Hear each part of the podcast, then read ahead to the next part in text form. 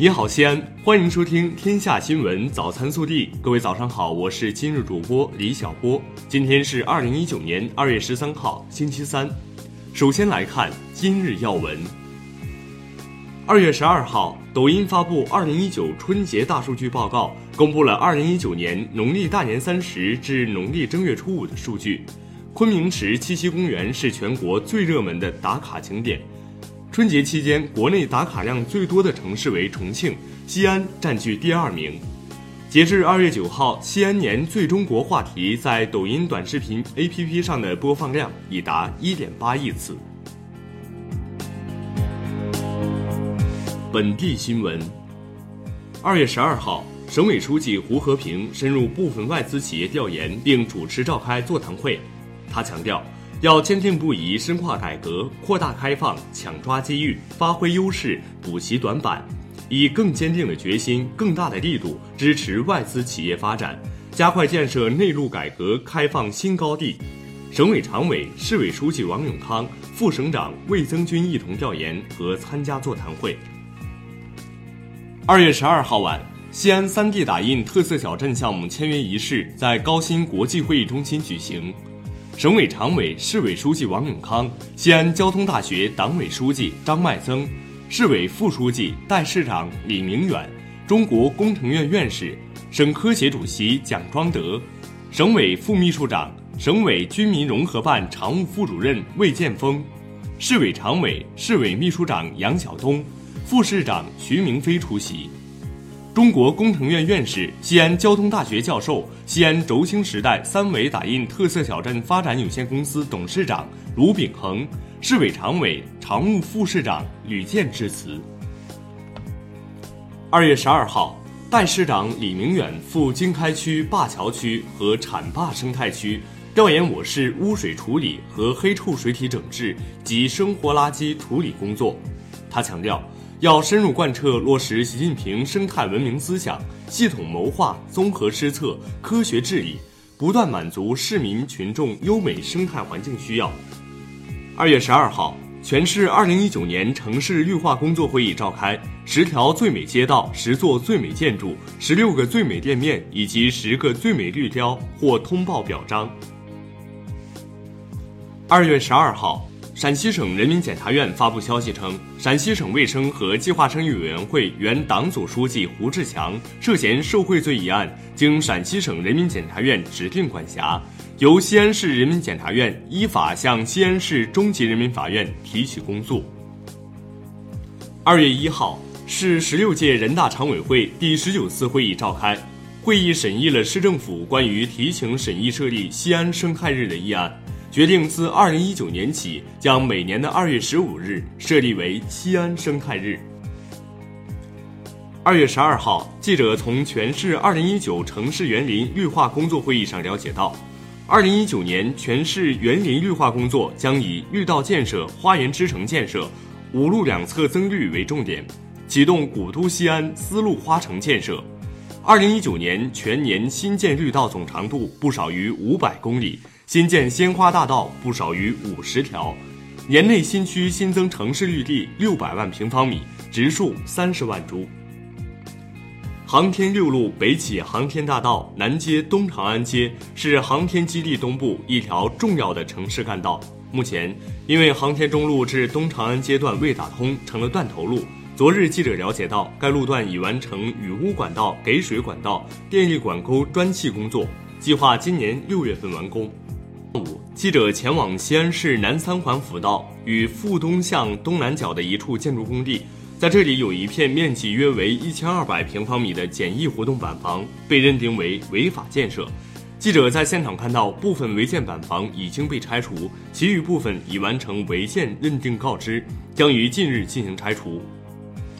二零一八年，陕西固定资产投资较上年增长百分之十点四，增速高于全国四点五个百分点，实现较快增长。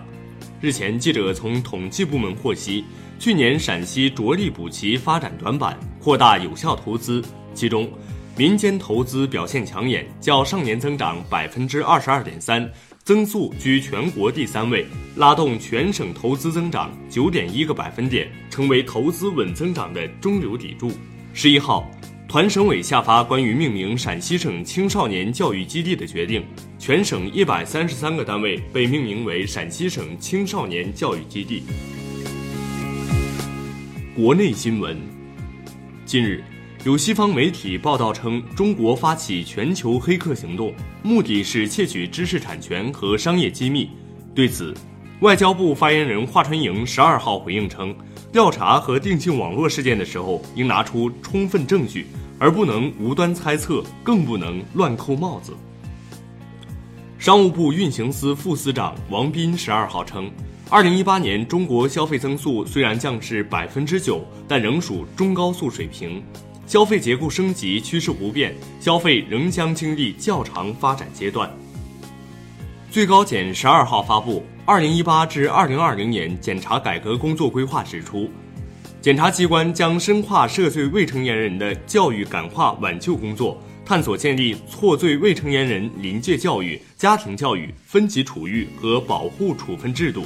推行未成年人被害人一站式询问救助机制。建立健全性侵害未成年人违法犯罪信息库和入职查询制度等。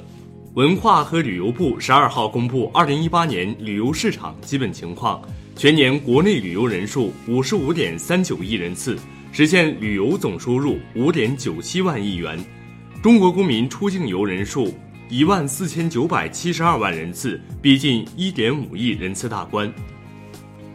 记者十二号从人力资源社会保障部了解到，人力资源社会保障部、国务院扶贫办、全国总工会、全国妇联于二月十二号至三月十五号在全国开展二零一九年春风行动，以促进转移就业，助力脱贫攻坚。据中国商飞十二号消息，今年将有三架全新国产大型客机 C 九幺九进行首次试飞，C 九幺九的批量生产也正在加紧进行。目前，幺零四架机已进入总装阶段，幺零五架机处于布装阶段，幺零六架机正按计划进行各大部段制造，预计今年年底将全部投入试飞。中国人民银行定于二零一九年二月二十五号发行国家外汇管理局成立四十周年熊猫加字银质纪念币一枚，该银质纪念币为中华人民共和国法定货币。